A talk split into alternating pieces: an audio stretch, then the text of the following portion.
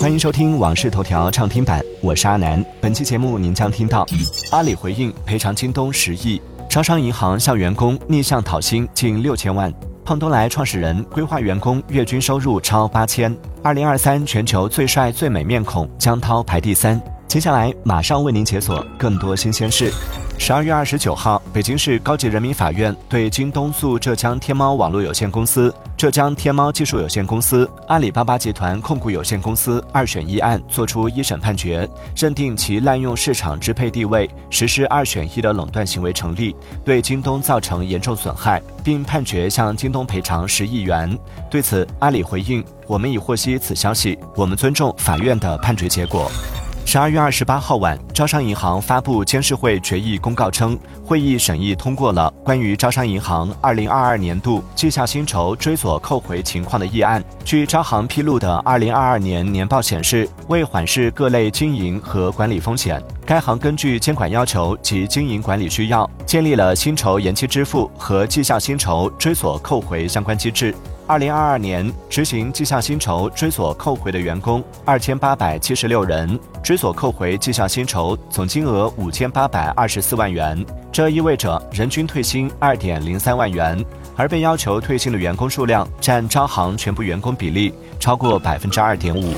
据彭博亿万富豪指数显示，欧莱雅掌门人弗朗索瓦斯·贝当古梅耶尔的个人财富于十二月二十八号达到一千零二亿美元。成为全球第一位身家超过一千亿美元大关的女性。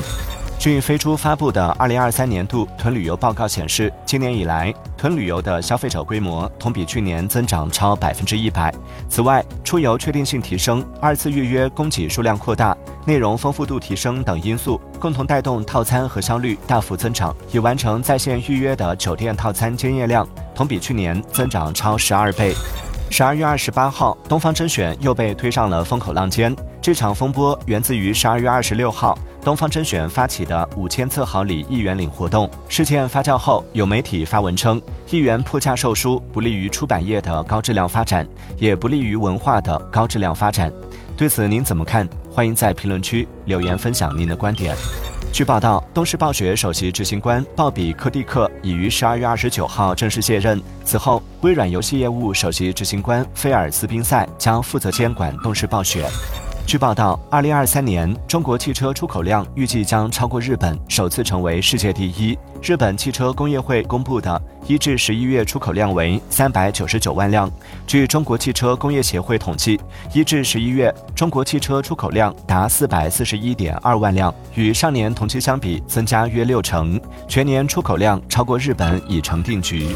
近日，淘宝、京东相继公示了最新的平台争议处理规则和售后服务管理规则，其中均明确，在一定条件下，消费者可向商家发起退货不退款及仅退款的申请。这意味着，由拼多多率先推出的仅退款规则，至此已成为中国三大头部电商平台的共同选择。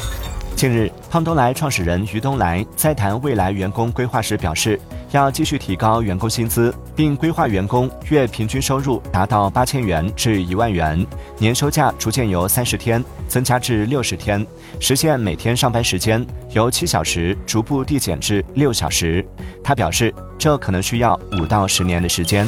日前，美国国务院发布美国延伸大陆架界限地理坐标，单方面宣布在北冰洋等区域延伸大陆架的主张。俄罗斯方面对此表达强烈不满。分析人士指出，美国此举目的是在周边更大范围的海域开采矿物、油气等资源。专家指出，由于美国对延伸大陆架的主张没有得到大陆架界限委员会的认可，难以被其他国家接受。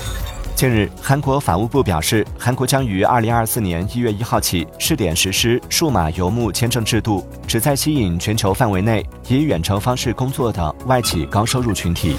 据二零二三全球最帅面孔榜单显示，中国香港顶流江涛位列第三，第一名是甜茶提莫西·查拉梅，第二名是演过超人的英国男星亨利·卡维尔。中国内地男明星中排名最高的是肖战，位列第三十名；王鹤棣排名四十四，王一博排名九十五。